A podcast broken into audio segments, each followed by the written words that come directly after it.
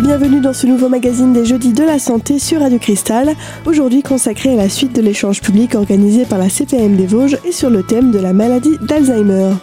Au micro, le docteur Hutin, neurologue à Épinal, nous parle du hameçonnage des souvenirs, les indices capables de nous remémorer une situation ou un visage. Par exemple, vous avez vécu une expérience personnelle en famille, vous avez été à tel endroit. Euh, je sais pas, à une foire, à une exposition, ou vous avez été voir quelque chose, vous avez rencontré quelqu'un, et puis 15 jours, 3 semaines, 2 mois après, vous reparlez en famille de cet événement-là, et la personne, ça lui dit rien. Bah non, non, non, on n'a jamais vu telle personne, non, on l'a pas rencontré à tel endroit.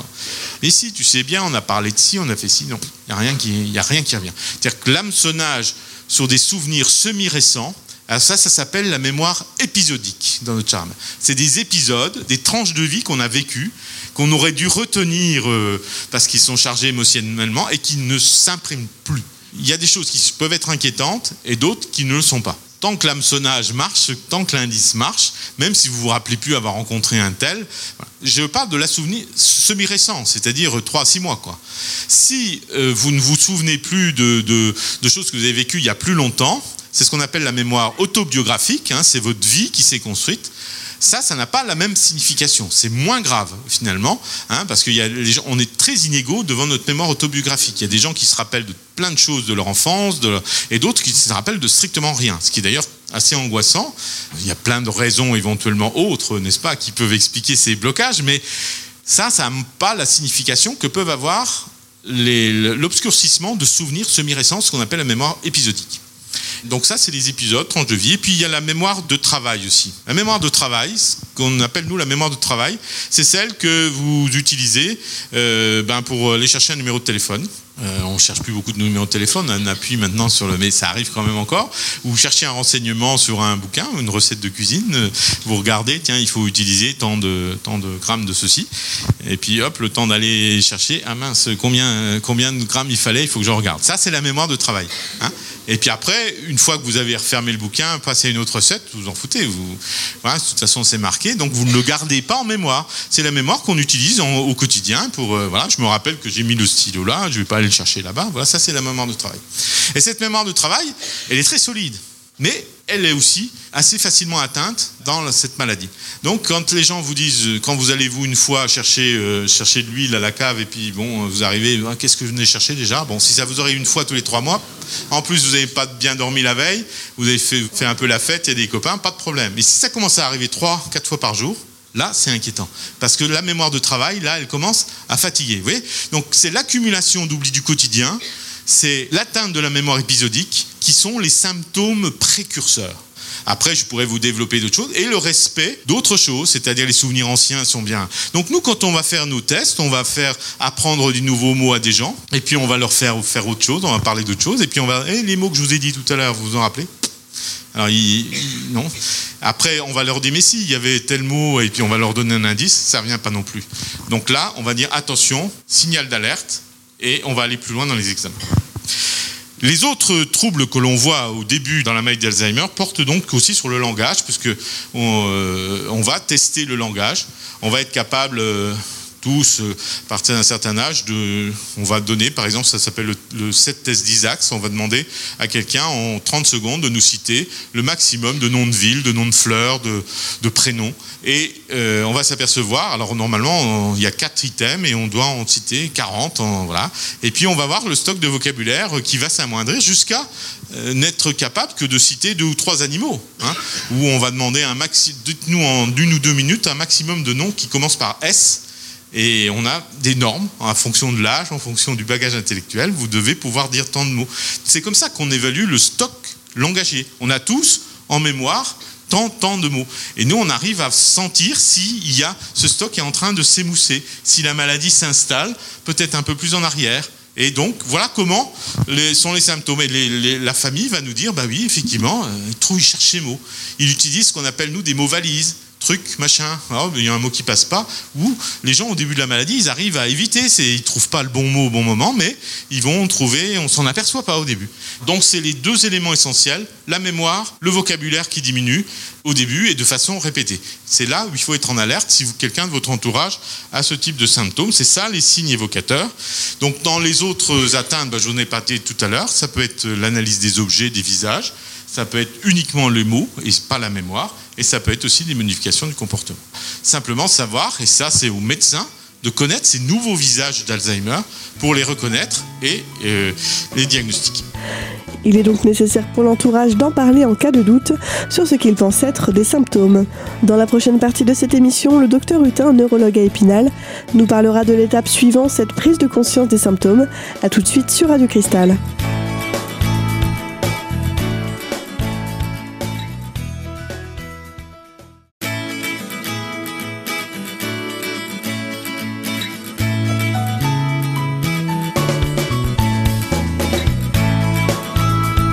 Vous êtes toujours sur Radio Cristal dans ce magazine consacré au jeudi de la santé et plus particulièrement à la maladie d'Alzheimer.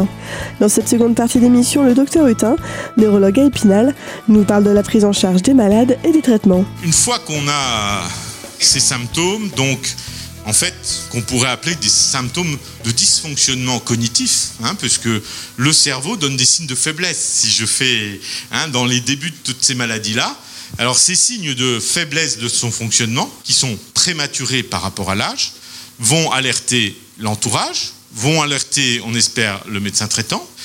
L'entourage, parce que souvent l'entourage, hein, on, est d'autant plus suspect qu'une patiente vient, qu'un patient vient nous voir à la demande des enfants ou à la demande de, parce que c'est rare que quelqu'un qui commence Alzheimer vienne me voir en me disant voilà euh, j'ai quand même ça qui m'arrive je, crains je crains d'avoir Alzheimer 9 fois sur 10 il n'a pas parce que une des caractéristiques de cette maladie assez rapidement, c'est qu'on oublie qu'on oublie. Les, gens ne s'en rendent pas compte. Et d'ailleurs, on voit aussi que dans la souffrance qui peut y avoir, et on terminera par cela, c'est bien réel. Donc, le médecin, l'entourage, observe ce que je vous ai dit tout à l'heure. Il a du mal à trouver ses mots, il a du mal à manipuler des objets, connaît moins les gens, il va à la cave chercher l'huile dix fois dans la journée, enfin, ou les mémoires épisodiques, là, pas. Et donc, on a un petit test de débrouillage que, tous les médecins font avec des chiffres et on a des critères. Et à ce moment-là, quand la question se pose réellement, nous, on est amené en tant que spécialiste à voir ces gens-là. Donc, comment on prend en charge le diagnostic? Il y a une question que moi, je pousse toujours mon équipe à se poser parce qu'on travaille en équipe.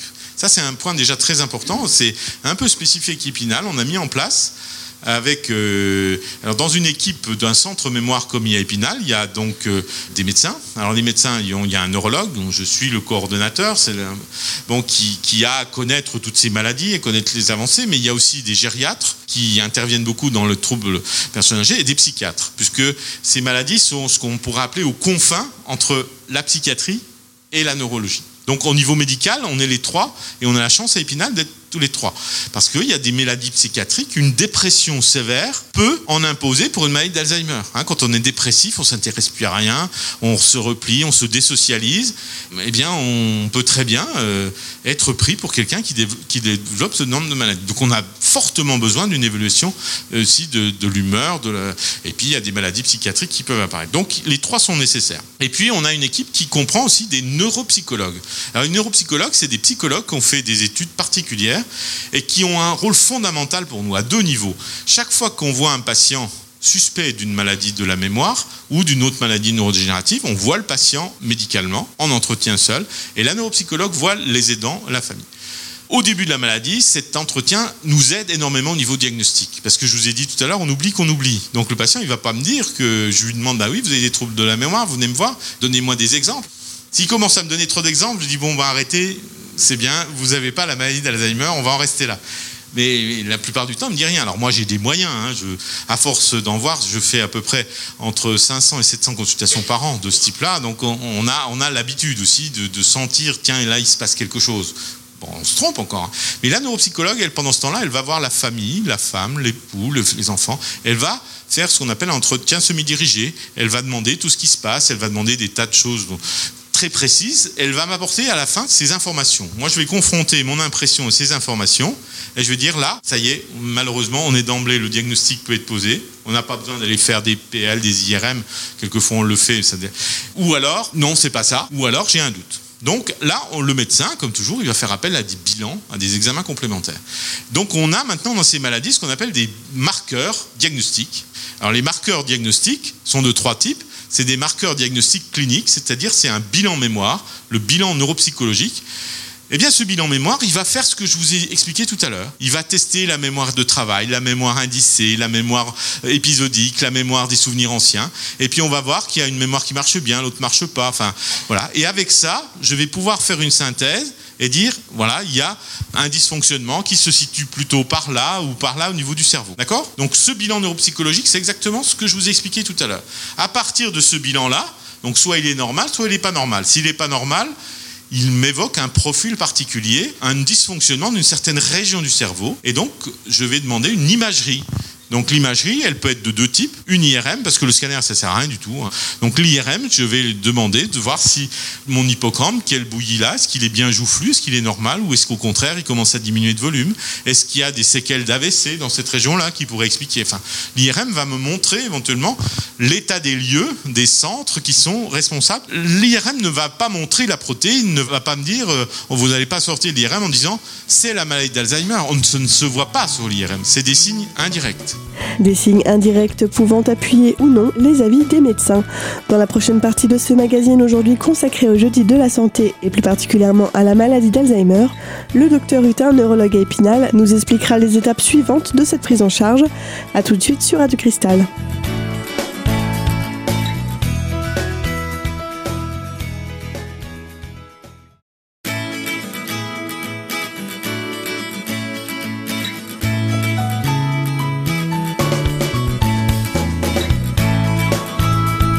Vous êtes toujours sur Radio Cristal dans cette émission aujourd'hui consacrée au jeudi de la santé et plus particulièrement à la maladie d'Alzheimer. Dans cette troisième et dernière partie d'émission, le docteur Hutin nous explique les étapes suivantes de la prise en charge des patients. Alors j'ai mon bilan neuropsychologique qui est anormal. La neuropsychologue me dit oulala, il y a vraiment anguille sous roche, donc on fait l'IRM on a éventuellement des réponses, on peut aussi s'arrêter là. Ou alors on peut aller plus loin, parce qu'il y a d'autres imageries, on fait des scintigraphies, c'est-à-dire qu'on injecte un produit qui va aller se fixer là, et moins il y a de cellules, moins il se fixe. Il y a ce qu'on appelle des hypofixations. Hein, c'est un peu comme la thyroïde, vous savez, on fait des scintilles thyroïdiennes, ben on fait des scintigraphies des centres de la mémoire. Donc il y a des hypofixations qu'on va voir et qui vont nous dire, oui, oui, il y a vraiment une perte de cellules. C'est plus performant à la limite que l'IRM, mais c'est complémentaire.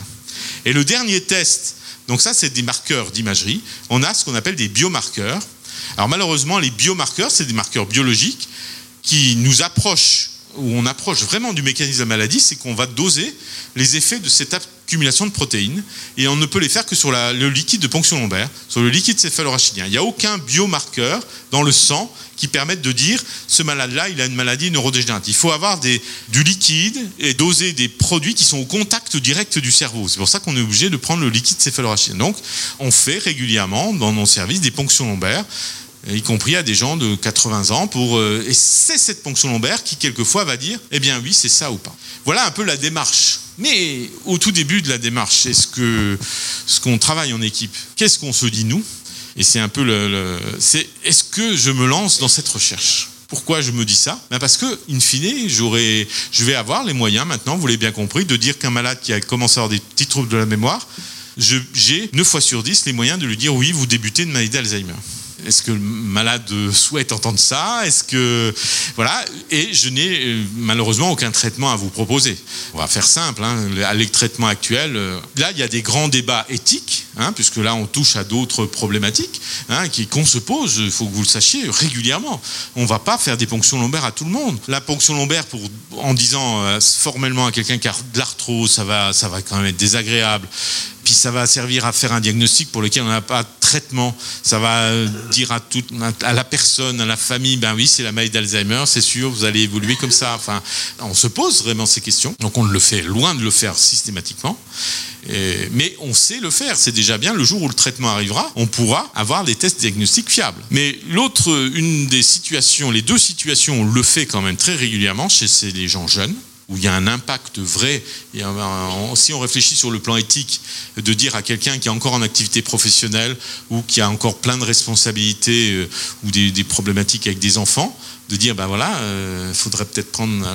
Est-ce qu'on est en droit de, le cacher Mais on parle avec les gens, on dit voilà, il y a des gens qui veulent, il y a des gens qui veulent pas. Y a des, Et puis il y a la, la problème des confins neuropsychiatriques.